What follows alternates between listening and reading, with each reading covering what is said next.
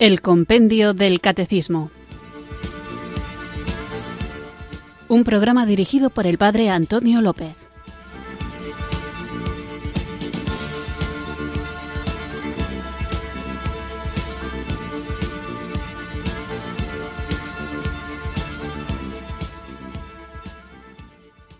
Muy buenas tardes, queridos oyentes de Radio María. Recibido un cariñoso saludo desde Irurzun, en Navarra, quienes sintonizáis una tarde más esta Radio de la Virgen, esta emisora que cambia vidas, Radio María, para escuchar el programa El Compendio del Catecismo, nuestra cita diaria con la formación católica, una formación que es necesario, es imprescindible que tengamos para que podamos hablar de Dios a un mundo que no lo conoce. Y nuestra misión como bautizados, nuestro deseo de obedecer la voluntad de Dios es que, como Él mismo quiere, todos los hombres se salven y lleguen al conocimiento de la verdad. Y esa verdad, esa verdad revelada, tenemos que saber comunicarla de manera adecuada a un mundo en el que nos toca vivir y en el que estamos rodeados de personas estupendas y maravillosas a las que amamos, pero que quizá no conozcan el verdadero contenido de la fe. Digo el verdadero contenido de la fe porque hay muchas cuestiones que a la gente le suenan, pero cuyo sentido verdadero muchas veces también es ignorado. Y una de las cosas que hacen que el contenido de la fe sea adulterado o malentendido es que a veces se utiliza simplemente para llamar la atención o para entretener. Y ahora me estoy refiriendo a cómo el cine ha hecho muchísimo daño a las verdades de fe, sobre todo que estamos tratando en estos últimos programas, en los que os recuerdo, luego lo volveré a hacer, que estamos hablando de el juicio final, la segunda venida de Jesucristo, el fin de los tiempos en general.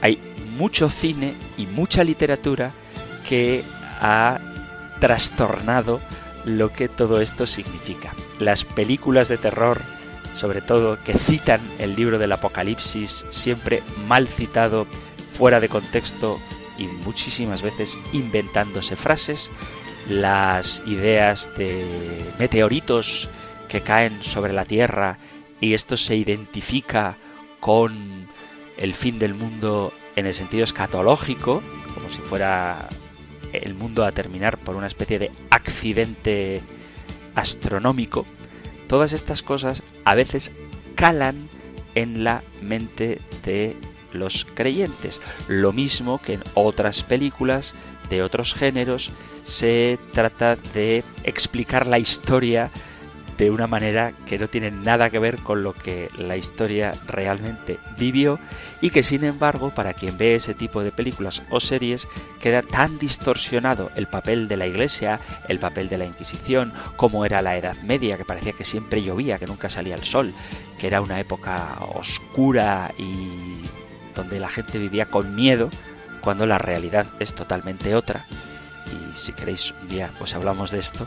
Bueno, el hecho es que tanto en cuestiones de historia como en cuestiones de escatología, como en cuestiones, por ejemplo, de lo que pasa dentro del Vaticano, que muchas veces en películas o obras literarias se presenta como una especie de lugar donde todo son conspiraciones, secretismos y malas intenciones, bueno, pues todas estas cosas van haciendo mella también en los católicos, a no ser que tengamos una adecuada formación tanto en historia, como en escatología, como en lo que ocurre en el Vaticano.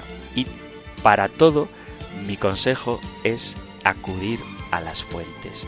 No pretendáis conocer cómo funciona la Inquisición viendo películas como Las brujas de Zugarramurdi, o no pretendáis saber cómo es el fin del mundo viendo películas como Demian, la profecía, o no pretendáis ver cómo es el Vaticano viendo o leyendo el Código da Vinci. Hay que ser un poquito más serios.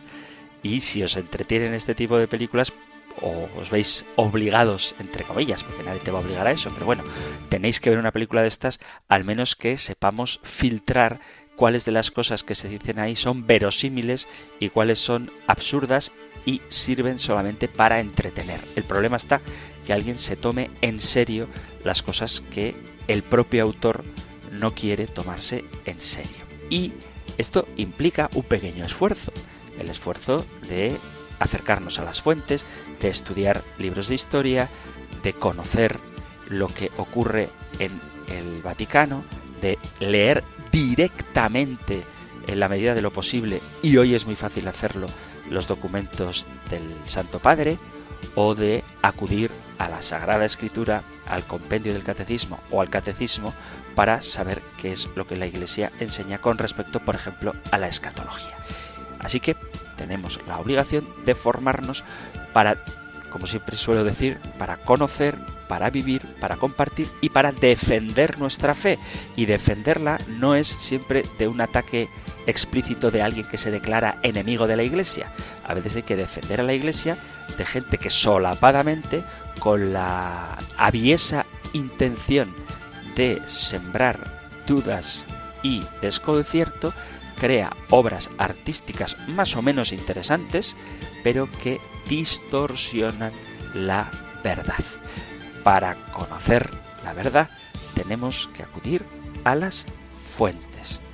Y como no todo el mundo tiene disponibilidad, pues os animo a que estéis enganchados a Radio María, donde con la riqueza de programas, con la variedad de temas que se trata en la parrilla de Radio María, uno puede ir formándose en historia, se puede formar en las cosas que ocurren en el Vaticano y se puede informar incluso de arte, cine y literatura de una forma adecuada. Y para formarse también con respecto a la doctrina de la Iglesia Católica, pues tenemos, entre otros, este programa de El Compendio del Catecismo. Además de la formación, contamos con la actuación eficaz del Espíritu Santo al que ahora juntos vamos a invocar.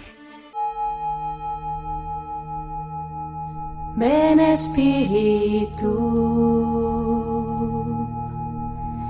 ven Espíritu, ven Espíritu.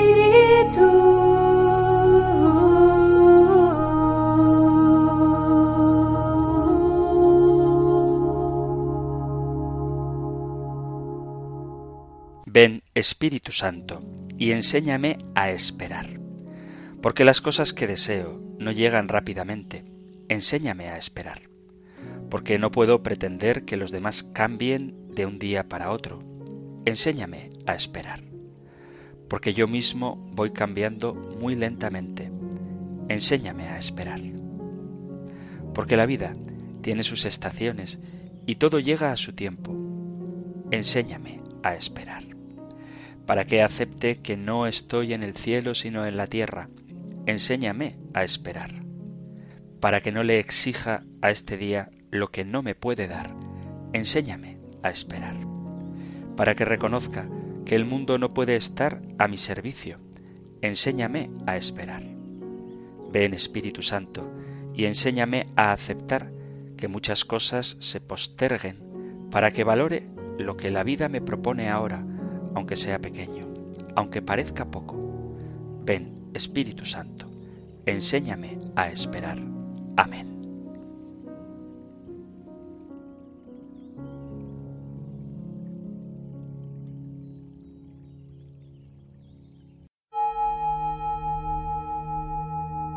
Ven Espíritu,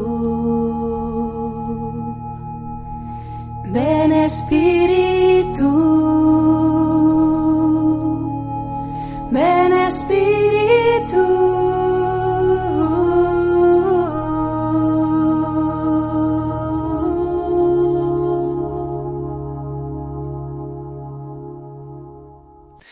Después de haber invocado juntos el don del Espíritu Santo, vamos allá con nuestro nuevo programa.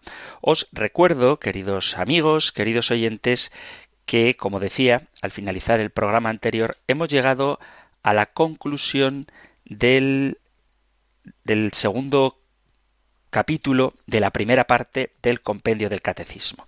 Hemos hablado de Jesucristo. Fijaos que en la primera parte del, del primer capítulo del compendio del catecismo hablábamos de Dios Padre y en este capítulo segundo hemos hablado de Dios Hijo. Hemos hablado de qué significa Jesús, que Él es Cristo, que es el unigénito de Dios y que tiene el título de Señor con todo lo que esto significa. Después hablábamos de que Jesucristo fue concebido por obra del Espíritu Santo y nació de Santa María Virgen. El motivo de la encarnación fue uno de los temas de los que estuvimos hablando y de la concepción de Jesús en el seno de María por obra y gracia del Espíritu Santo y tras este punto, esta pregunta 94, dedicábamos unos cuantos números a la Mariología. Veíamos cómo María es verdaderamente Madre de Dios, ella es Inmaculada, y qué es lo que esto significa, cómo María colabora con el plan divino de la salvación y qué significa que su concepción es virginal y también cómo María es virgen para siempre. Hablábamos también de la maternidad universal de María, la maternidad espiritual de María, pero esa maternidad es universal. Seguíamos hablando de los misterios de la vida de Cristo, qué significa la palabra misterio y cuáles son estos misterios y luego íbamos desglosándolos, los misterios de su nacimiento y de su infancia, lo que nos enseña la vida oculta de Jesús, hablábamos del bautismo de Jesús por manos de Juan Bautista en, el lago, en el lago no, en el río, en el río Jordán y también las tentaciones de Jesús. Digamos que hasta aquí serían los momentos de una vida que todavía no había sido pública. Todavía Jesús no empieza a predicar, pero después de las tentaciones de Jesús en el desierto, el Señor vuelve a la civilización y empieza a anunciar el reino de Dios. Veíamos que todos los hombres están invitados a este reino, que Jesús manifiesta el reino mediante los signos y milagros y que confiere autoridad a los apóstoles en el reino. Después reflexionábamos sobre una teofanía, que es la transfiguración, y la entrada Jesús, la entrada mesiánica de Jesús en Jerusalén. Después de ver estos aspectos de la vida pública de Jesús, nos centrábamos en la pasión. Jesucristo, decimos en el credo, padeció bajo el poder de Poncio Pilato, fue crucificado, muerto y sepultado, y veíamos la importancia del misterio pascual de Cristo. Misterio pascual que comprende pasión, muerte, resurrección y glorificación, y que nunca se puede separar el misterio pascual. La cruz y la resurrección, la muerte y la glorificación, siempre están unidas en el único misterio pascual. Tras haber visto la importancia que tiene el misterio pascual, veíamos las acusaciones por las que Jesús fue condenado, que eran la oposición a la ley de Israel, su actitud, según los judíos, de irreverencia hacia el templo y que, según los judíos, Jesús negaba la fe en un único Dios y Salvador y después de analizar cada una de estas acusaciones, viendo que son falsas, porque Jesús se comportó con la ley cumpliendo la ley, porque Jesús veneraba el templo y ahora el templo es el lugar del encuentro con Dios, que ya no es un edificio de piedra, sino es el mismo Cristo, el lugar del encuentro con Dios, y como Jesús no niega la fe en un único Dios, sino que nos revela que ese único Dios es Padre, Hijo y Espíritu Santo. También veíamos, y era importante, que los responsables de la muerte de Jesús no son los judíos, ni los de su época, ni los de después, sino que todos los hombres, especialmente aquellos que más frecuentemente caen en pecado, sobre todo si son cristianos, somos los culpables de la muerte de Jesús. Veíamos también cómo es posible que la muerte de Cristo formara parte del designio salvífico de Dios y cómo el propio Cristo se ofrece al Padre y manifiesta su entrega en la última cena. Reflexionábamos sobre la agonía en Getsemaní, sobre los efectos de la cruz y por qué Cristo nos invita a cargar con la propia cruz para concluir con los elementos de la pasión, dejando claro que Jesucristo estaba verdaderamente muerto mientras fue depositado en el sepulcro. Después pasábamos a otro apartado importantísimo. Jesucristo descendió a los infiernos y al tercer día resucitó de entre los muertos. Aclarábamos cuáles eran estos infiernos a los que Jesús desciende, que no son el lugar de la condenación, y cómo la resurrección es la verdad culminante de nuestra fe. Nos entretuvimos, o mejor dicho, dedicamos bastante tiempo a verificar que Jesucristo verdaderamente muerto, verdaderamente había resucitado. Vimos los signos que atestiguan la resurrección, cuáles son las pegas que a veces se ponen a la se oponen a la historicidad de la resurrección y cómo todas ellas son insuficientes para dar una explicación que no sea que Cristo ha resucitado a los acontecimientos que allí ocurrieron y insistí muchísimo, porque esto es fundamental, en que la resurrección de Cristo es un acontecimiento histórico, algo que ha ocurrido verdaderamente, aunque es cierto que trasciende la historia, en tanto en cuanto que Cristo no meramente vuelve a la vida que tenía antes de su pasión, muerte y resurrección, sino que Él penetra, y ahí está la trascendencia, en la divinidad, con su cuerpo transformado por la resurrección, pero un cuerpo verdadero. También veíamos que la resurrección es obra de la Santísima Trinidad, el Padre entrega al Hijo, el Hijo se entrega a sí mismo, el Padre ama al Hijo, el Hijo ama al Padre y se deja amar por él, y el amor entre ambos es el Espíritu Santo que se nos comunica. La resurrección es obra de la Santísima Trinidad. Y veíamos también que la resurrección tiene un alcance salvífico universal, además de ser la garantía de nuestra esperanza en la resurrección. Después veíamos que representa la ascensión, que no es que Jesús se va, sino que penetra en la divinidad, va al lugar que le corresponde y ahí junto a Dios Padre y a Dios Espíritu Santo, puede permanecer para siempre a nuestro lado. Y después íbamos desde allí ha de venir a juzgar a vivos y muertos. Vimos en qué consiste actualmente el reinado de Jesús, en qué consiste la segunda venida, lo que llamamos la segunda venida, la venida del Señor en gloria, y dedicábamos el último programa a cómo juzgar a Cristo a vivos y muertos. Esto es el resumen de lo que hemos visto en el segundo capítulo de la primera parte del compendio del catecismo, que terminaba con estas realidades misteriosas de la parusía, el juicio final, etc. ¿Cuál es el problema?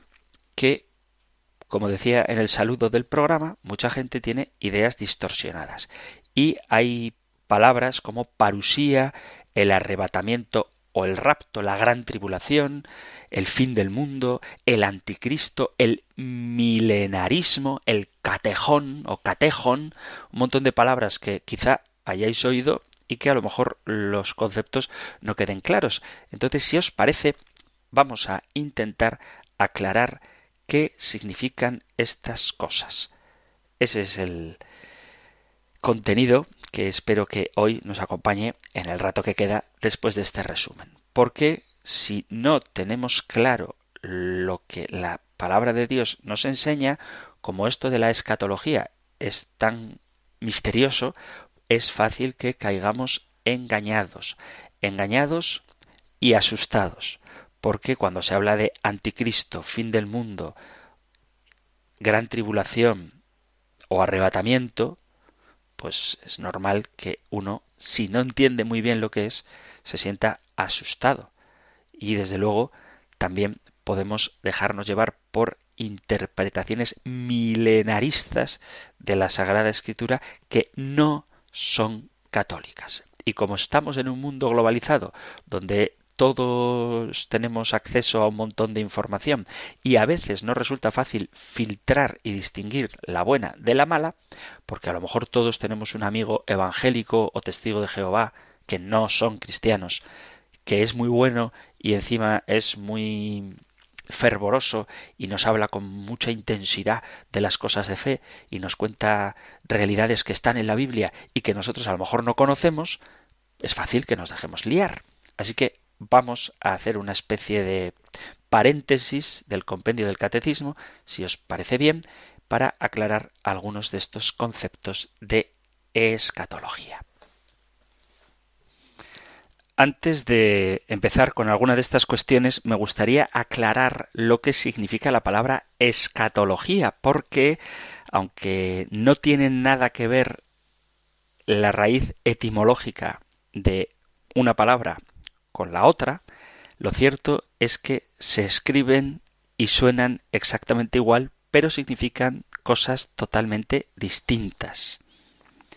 Porque la escatología es, en la primera acepción del diccionario, de la RAE, dice conjunto de creencias y doctrinas referentes a la vida de ultratumba, y viene del griego eschatos, que significa último, las ultimidades.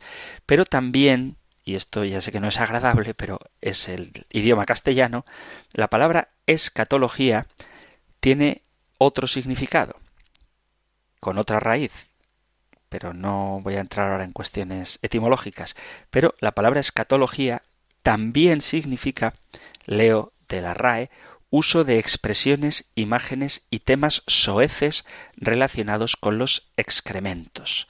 Repito que ya sé que no es como muy agradable, pero la palabra escatología tiene estos dos sentidos. Así que cuando oigamos lo referente a lo escatológico hay que saber en qué contexto estamos para saber si se trata de una acepción o de la otra. Obviamente, nosotros cuando hablamos de la escatología nos referimos a las doctrinas referentes a la vida de ultratumba. Y una de las preguntas que muchas veces he escuchado a propósito de este tema es ¿por qué dice Jesús que todas estas cosas pasarán en esta generación. Leo Evangelio de San Mateo capítulo 24 desde el versículo primero. Voy a leer un texto bastante grande porque en este capítulo 24 se habla de la destrucción del templo, de la gran tribulación, de la venida del Hijo del Hombre. Así que dice así, leo desde el versículo 1, capítulo 24 del Evangelio de San Mateo. Cuando salió Jesús del templo y caminaba, se le acercaron sus discípulos que le señalaron las edificaciones del templo, y él les dijo ¿Veis todo esto? En verdad os digo que será destruido sin que quede piedra sobre piedra. Estaba sentado en el monte de los olivos, y se le acercaron los discípulos en privado y le dijeron ¿Cuándo sucederán estas cosas? ¿Y cuál será el signo de tu venida y del fin de los tiempos?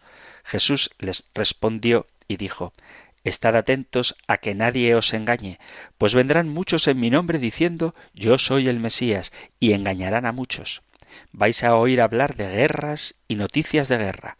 Cuidado, no os alarméis, porque todo esto ha de suceder, pero todavía no es el final. Se levantará pueblo contra pueblo y reino contra reino. Habrá hambre, epidemias y terremotos en diversos lugares. Todo esto será el comienzo de los dolores. Os entregarán al suplicio y os matarán, y por mi causa os odiarán todos los pueblos. Entonces muchos se escandalizarán y se traicionarán mutuamente, y se odiarán unos a otros. Aparecerán muchos falsos profetas y engañarán a mucha gente, y al crecer la maldad se enfriará el amor de la mayoría pero el que persevere hasta el final se salvará. Y se anunciará el Evangelio del reino en todo el mundo, como testimonio para todas las gentes, y entonces vendrá el fin. Cuando veáis la abominación de la desolación anunciado por el profeta Daniel, erigida en el lugar santo, el que lee, que entienda, entonces los que viven en Judea huyan a los montes. El que esté en la azotea no baje a recoger nada en casa, y el que esté en el campo no vuelva a recoger el manto. Ay de las que estén en cinta o criando en aquellos días. Orad para que la huida no suceda en invierno o en sábado porque habrá una gran tribulación, como jamás ha sucedido desde el principio del mundo hasta hoy, ni la volverá a haber. Y si no se acortan aquellos días, nadie podrá salvarse, pero en atención a los elegidos se abreviarán aquellos días. Y si alguno entonces os dice el Mesías está aquí o allí, no le creáis, porque surgirán falsos Mesías y falsos profetas, y harán signos y portentos para engañar, si fuera posible, incluso a los elegidos. Os he prevenido. Si os dicen está en el desierto, no salgáis, en los aposentos no les creáis, pues como el relámpago aparece en oriente y brilla hasta el occidente, así será la venida del Hijo del hombre. Donde está el cadáver, allí se reunirán los buitres. Inmediatamente después de la angustia de aquellos días, el sol se oscurecerá, la luna perderá su resplandor, las estrellas caerán del cielo y los astros se tambalearán. Entonces aparecerá en el cielo el signo del Hijo del hombre. Todas las razas del mundo harán duelo y verán venir al Hijo del hombre sobre las nubes del cielo con gran poder y gloria enviará a sus ángeles con un gran toque de trompeta y reunirán a sus elegidos de los cuatro vientos de un extremo al otro del cielo. Aprended de esta parábola de la higuera. Cuando las ramas se ponen tiernas y brotan yemas, deducís que el verano está cerca. Pues cuando veáis todas estas cosas, sabed que Él está cerca a la puerta. En verdad os digo que no pasará esta generación sin que todo suceda. El cielo y la tierra pasarán, pero mis palabras no pasarán. En cuanto al día y a la hora, nadie lo conoce, ni los ángeles de los cielos, ni el Hijo, sino sólo el Padre. En este texto que acabo de leer del Evangelio de San Mateo, capítulo 24, Jesús augura la destrucción del templo, la gran tribulación, y luego dice esa frase tan curiosa, tan extraña, en verdad os digo que no pasará esta generación sin que todo esto suceda. Bueno, la pregunta es si dice Jesús que no pasará esta generación sin que todo esto suceda, y han pasado ya dos mil años, ¿acaso Jesús se ha equivocado con respecto a la profecía de su segunda venida? Bien, si leemos los textos, en este pasaje Jesús responde a dos preguntas. Dos preguntas que hacen referencia a dos acontecimientos. Las dos cosas no tienen lugar en el mismo momento. ¿Cuáles son estas dos cosas? Por un lado, cuando ocurrirá la destrucción del templo y por otro lado, su segunda venida. Ambas realidades pueden representar lo que solemos llamar el tipo y el antitipo. El tipo sería la destrucción de Jerusalén y el templo y el antitipo la segunda venida. Entonces Jesús mezcla, como hacen todos los profetas, ambas respuestas. Hace alusión a un acontecimiento inmediato y a un acontecimiento trascendente. Por eso, como se refiere a dos acontecimientos distintos, hay dos respuestas distintas, aunque éstas estén unidas. Primero dice que no pasará esta generación, la destrucción de Jerusalén y del templo tuvo lugar durante la vida de la generación de la que Jesús estaba hablando, y de hecho, según nos cuenta Eusebio de Cesarea, recordando estas palabras de Cristo, los cristianos de Jerusalén, al oír hablar del avance romano sobre el año 70, huyeron a los montes y se salvaron, y por eso pudieron extender la fe cristiana. En cambio, los judíos creyeron que podían resistir y sucumbieron ante el asedio de Jerusalén o quedaron esclavizados. parte de las palabras de este discurso se refieren al fin del mundo. Y de este dice claramente Jesús que nadie sabe el día ni la hora, ni siquiera los ángeles, ni siquiera el Hijo, sino únicamente el Padre. Cristo juntó la primera con la segunda profecía. Hizo de una el tipo, el prototipo, vamos a decir, de la otra. Los apóstoles le preguntaron todo junto cuándo ocurrirán estas cosas y qué señales habrá de tu venida y de la consumación de los siglos. Todas estas cosas son de las que Jesús está hablando, entre ellas la destrucción del templo de Jerusalén. La cuestión está en que para muchos judíos el templo había de durar hasta el fin del mundo. Hubiéramos preferido sin duda que Jesús dijera no, primero va a suceder la destrucción de Jerusalén y después de un largo tiempo el fin del mundo. Pero lo cierto es que Jesús no dijo esto, dijo que no pasará esta generación sin que todas estas cosas se cumplan, pero de aquel día y de aquella hora nadie sabe nada sino solamente el Padre. Así que la confusión que a veces ocurre con respecto a que Jesús dice que no pasarán estas cosas sin que termine esta generación es porque Jesús está respondiendo a dos preguntas que le hace, que le hacen y responde a las dos, pero conjuntamente. Por un lado habla de la destrucción del templo y por otro lado de su segunda venida de la que nadie sabe ni el día ni la hora.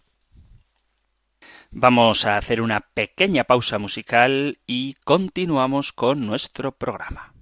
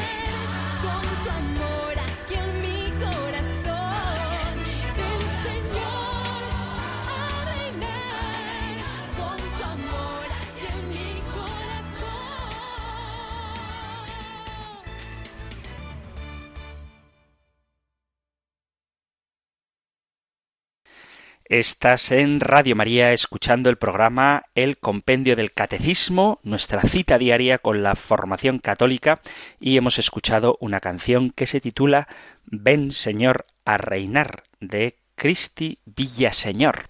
Es el nombre de la intérprete de este canto que hemos puesto porque estamos hoy en el límite entre la segunda parte del primer capítulo del compendio del catecismo y la tercera parte. Hemos terminado la segunda y los temas que estábamos tratando al finalizar en estas preguntas 133, 134 y 135 hacen alusión a las realidades escatológicas, a las ultimidades, al juicio final, a la venida del Señor, a la segunda venida del Señor, y hoy estoy dedicando el programa a tratar de aclarar algunas cuestiones.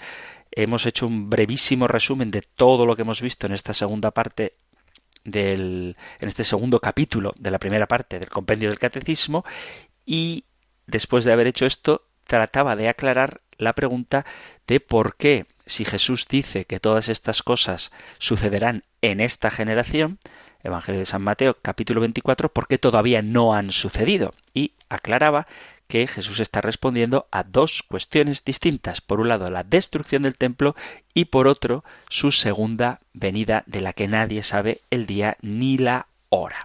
Así que vamos ahora con otro tema que tiene que ver con esto de la segunda venida de Jesucristo y es una idea bastante difundida de la que gente que no tiene demasiada formación en tema católico alguna vez ha oído hablar. Mucha gente de mi generación o quizá algo mayores habrán escuchado una expresión ciertamente cómica como esta que salió en un medio de comunicación público. El el milenarismo. ¿Qué es el milenarismo?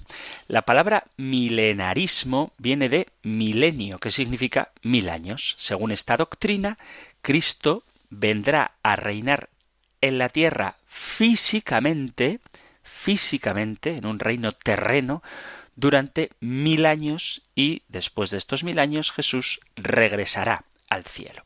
Hay como dos versiones de este milenarismo, por un lado, una que dice que Jesús vendrá antes de su venida definitiva para reinar mil años y al final de este tiempo regresará al cielo. Por lo tanto, ya no hablaríamos de dos venidas de Cristo, la de la encarnación y la segunda venida y definitiva, sino que según esta teoría del milenarismo habrá tres venidas de Jesucristo, la de la encarnación, luego un periodo de mil años en los que Él reinará y por tanto habrá paz y concordia en el mundo entero, y después regresará al cielo y tras eso tendría que volver a regresar ya revestido de poder y gloria en el definitivo regreso del Señor.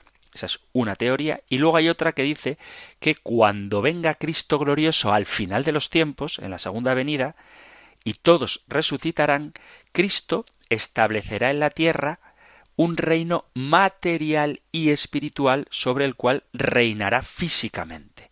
Los justos participarán victoriosos de este reino, mientras que los enemigos de Dios serán vencidos. Al final de estos mil años de reino terreno de Jesús, los justos irán al cielo y los condenados irán al infierno. ¿De dónde sale esta teoría? Pues sale de una mala interpretación del libro del Apocalipsis. En el capítulo 20 del libro del Apocalipsis leo desde el versículo 1 Vi también un ángel que bajaba del cielo con la llave del abismo y una cadena grande en la mano. Sujetó al dragón, la serpiente antigua, o sea, el diablo o Satanás, y lo encadenó por mil años. Lo arrojó al abismo, echó la llave y puso un sello encima para que no extravíe a las naciones antes que se cumplan los mil años. Después tiene que ser desatado por un poco tiempo. Vi unos tronos y se sentó sobre ellos y se les dio el poder de juzgar. Vi también las almas de los decapitados por el testimonio de Jesús y la palabra de Dios, los que no habían adorado a la bestia ni a su imagen y no habían recibido su marca en la frente ni en la mano.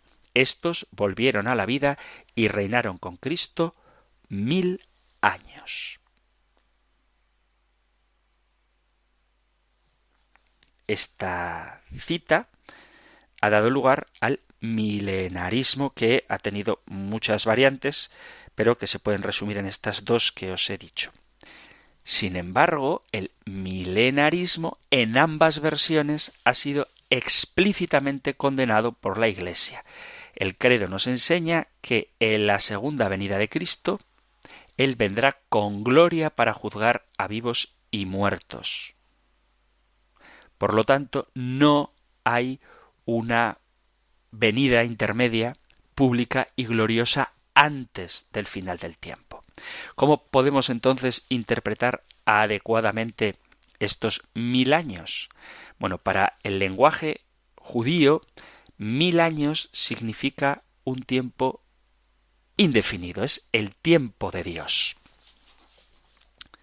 Para el Señor, dice San Pedro, mil años son como un día y un día como mil años. Se trata, por tanto, de que el reino de Jesús en este mundo, que ya hemos dicho que ese reino es la Iglesia, se puede identificar con la Iglesia, es un tiempo indefinido hasta su segunda venida. Se trata de un reino espiritual, sencillo y humilde como la mostaza, el grano de mostaza que ha de crecer, no un mesianismo material como esperaban los judíos. El Apocalipsis se está refiriendo al combate contra las fuerzas del enemigo, del demonio. Jesús nunca nos abandona, ya lo hemos visto cuando hablábamos de la ascensión, siempre ha estado y está verdaderamente presente con nosotros en la Iglesia y lo recibimos en la Eucaristía. Como ya hablamos del reino de Jesucristo, no vale la pena volver a insistir en ello, os remito a los programas anteriores para que veamos que Jesús ya, de alguna manera, reina y por lo tanto no tiene que venir con un reino físico, social o político a gobernar antes de su segunda venida. La fe católica enseña que la segunda venida de Cristo será gloriosa, visible y definitiva y marcará el fin de la historia y del tiempo. Toda la, toda la humanidad será juzgada, los buenos irán al cielo y los malos al infierno. No será, por tanto, y esto es fundamental, una venida temporal. Y esto está asociado con la idea del rapto, que el rapto, una cuestión que se ha hecho muy popular entre iglesias fundamentalistas, sobre todo de corte pentecostal, también supondría un reino temporal de Cristo. Así que el milenarismo, que pretende un gobierno temporal de Jesucristo, intermedio entre el tiempo de su encarnación y su venida gloriosa, no tiene cabida en la doctrina católica.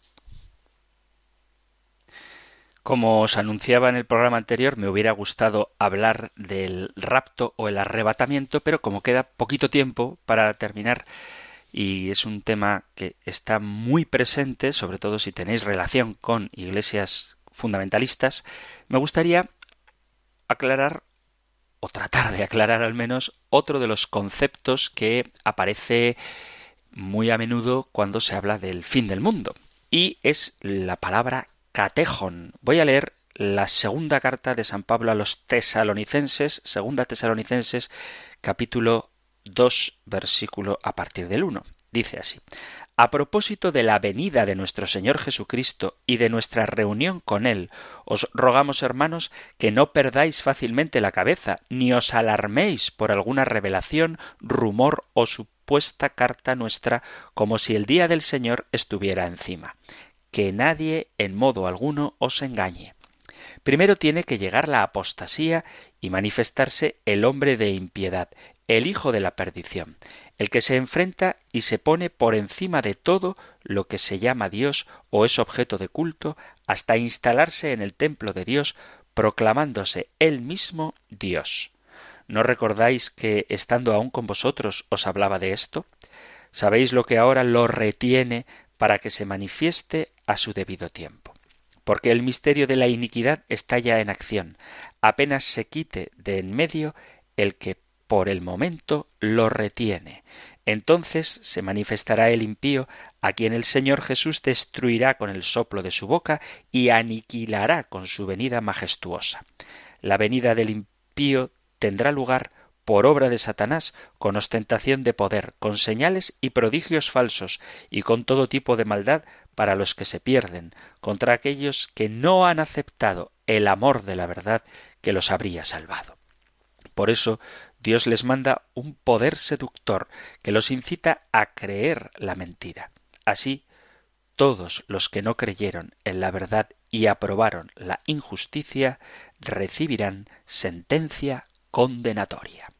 Hasta aquí San Pablo, segunda carta a los tesalonicenses, capítulo 2. Y en este capítulo habla en dos ocasiones de el que lo retiene. Sabéis lo que ahora lo retiene para que se manifieste a su debido tiempo, el inicuo, y luego dice, porque el misterio de la iniquidad está ya en acción, apenas se quite de en medio el que por el momento lo retiene.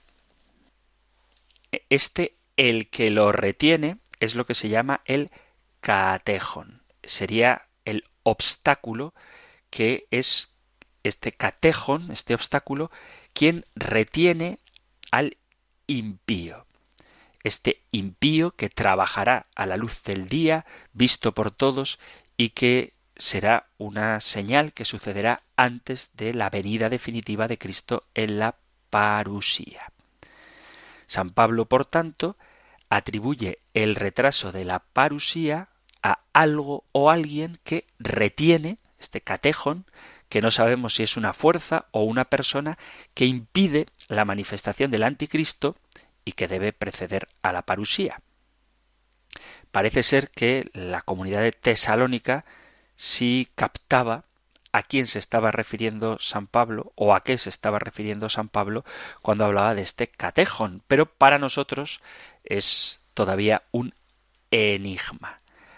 No se sabe quién es, hay muchas teorías, la Iglesia no ha dicho nada a propósito de esto, pero no es algo malvado, sino todo lo contrario, algo o alguien que retiene al impío y que impide que prospere la apostasía total, así como es la fuerza que controla la manifestación del anticristo. Pero esta manifestación del anticristo va a ocurrir porque precede a la venida de Cristo de manera ineludible, de tal forma que el catejón será quitado de en medio para que se pueda manifestar el anticristo. ¿Qué es este catejón? Pues hay teorías de todo tipo, desde la figura del Papa, por ejemplo, que cuando se quite de en medio se podrá manifestar libremente el anticristo, no sabemos muy bien cuál es. La fantasía o la imaginación o el estudio teológico da libertad para que cada uno entienda lo que quiera a propósito de este misterioso concepto. Vamos ahora, en este ratito que nos queda, a responder a alguna de las preguntas que, con vuestra generosidad, queridos amigos, queridos oyentes, hacéis llegar al programa en el número de WhatsApp 668-594-383 o en la dirección de correo electrónico compendio arroba. Preguntas en concreto referidas a estos temas que estamos tratando en los últimos programas. Por WhatsApp al 668-594-383 llega esta consulta. Dice, estimado padre, ha dicho que cuando llegue el juicio se juzgará incluso lo oculto. ¿Qué es lo oculto si Dios lo ve todo?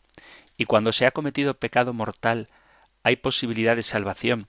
Y si hay verdadero arrepentimiento, gracias y felicidades una vez más por su programa. Gracias a ti por la consulta y por la felicitación. Espero que os ayude a todos, queridos oyentes, el programa para aclarar algunas ideas y bueno, pues con mucho gusto a mí también me enriquece poder conversar diariamente con vosotros. Dice el oyente que ¿qué es oculto para Dios? No se trata de que en el juicio final sean juzgadas las cosas ocultas para Dios, sino que será un juicio público. El juicio final será un juicio público, de tal manera que lo que está oculto para toda la humanidad quedará al descubierto, no para Dios, para quien efectivamente nada hay que no sepa, sino que el juicio universal será un juicio público donde todos verán las obras de todos y las consecuencias que esas obras han tenido en la vida de todos. Eso por un lado. Y por otro dice, cuando se ha cometido pecado mortal, ¿hay posibilidad de salvación si hay verdadero arrepentimiento? Rotundamente sí. Por supuesto que en esta vida tenemos tiempo de arrepentirnos hasta de los más sucios, oscuros y repugnantes pecados. Y para Dios, que todo lo sabe, también todo lo puede, no hay pecado alguno, por más grave, vergonzante que sea, que no pueda ser perdonado. Pero para que el pecado sea perdonado, tiene que haber arrepentimiento, tiene que haber penitencia, tiene que haber conversión. Y esta solo es posible durante el periodo de la vida. A veces nos cuesta entender esto, pero yo pregunto, si mientras tienes a la Iglesia que te predica, mientras tienes a los sacramentos que te hacen presente la gracia de Dios, mientras tienes tiempo de cambiar, no cambias, ¿por qué crees que vas a querer hacerlo cuando ya no tengas los medios que tienes ahora para hacerlo? Si tú tienes una vida de rechazo a Dios, que hasta el último momento vas a poder cambiar para volver a Él que te espera con los brazos abiertos, la pregunta es ¿por qué crees que vas a cambiar después lo que no estás dispuesto a cambiar ahora? Por eso tenemos que vivir vigilantes para que el momento de la conversión no lo atrasemos hasta que ya no haya oportunidad. Entonces, ¿hay posibilidad de salvación para alguien que ha cometido pecados gravísimos? Rotundamente sí. Hay posibilidad de salvación mientras hay tiempo de arrepentimiento. Y ahora otra cosa que más que una pregunta es una aclaración, o sea, más que responder a la pregunta quiero aclarar, dice un oyente que le gustaría mucho que hablara de por qué el rapto o el arrebatamiento y la gran tribulación no son católicas. Dos cosas. La gran tribulación sí es católica. la Iglesia no niega lo que la Sagrada Escritura dice a propósito de la gran tribulación. Lo que no es católico, y una de las razones, ya la hemos visto, es el arrebatamiento. No hay tres venidas de Jesús, una en carne, en la encarnación, la segunda venida definitiva y una intermedia temporal, como dice el milenarismo, y el rapto, sino que hay sólo dos venidas, la venida en la encarnación y la venida definitiva en la parusía. Si os parece, en el próximo programa ya terminaremos con esto porque da para hablar mucho, pero al menos estos conceptos sí que me gustaría aclararlos. Queridos amigos, queridos oyentes, se nos ha acabado el tiempo, así que voy a recordaros que tenéis a vuestra disposición la dirección compendio arroba o el número de teléfono para WhatsApp 668-594-383, donde podéis dejar vuestros comentarios, sugerencias, preguntas, testimonios, discrepancias, que también las hay, y espero que en el próximo programa podamos acercarnos a ellas. Todo lo que queráis compartir, compendio arroba radiomaria.es y 668 594 383. Terminamos recibiendo la bendición del Señor. El Señor te bendiga y te proteja, el Señor ilumine su rostro sobre ti y te conceda su favor, el Señor te muestre su rostro y te conceda la paz. Muchísimas gracias por estar ahí, gracias por escuchar el compendio del catecismo y si queréis, volveremos a encontrarnos en un próximo programa. Un fuerte abrazo.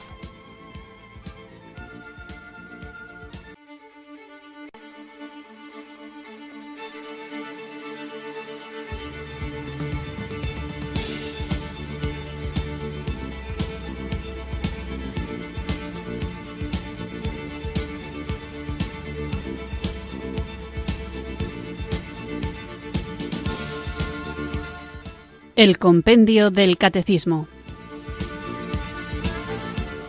Un programa dirigido por el Padre Antonio López.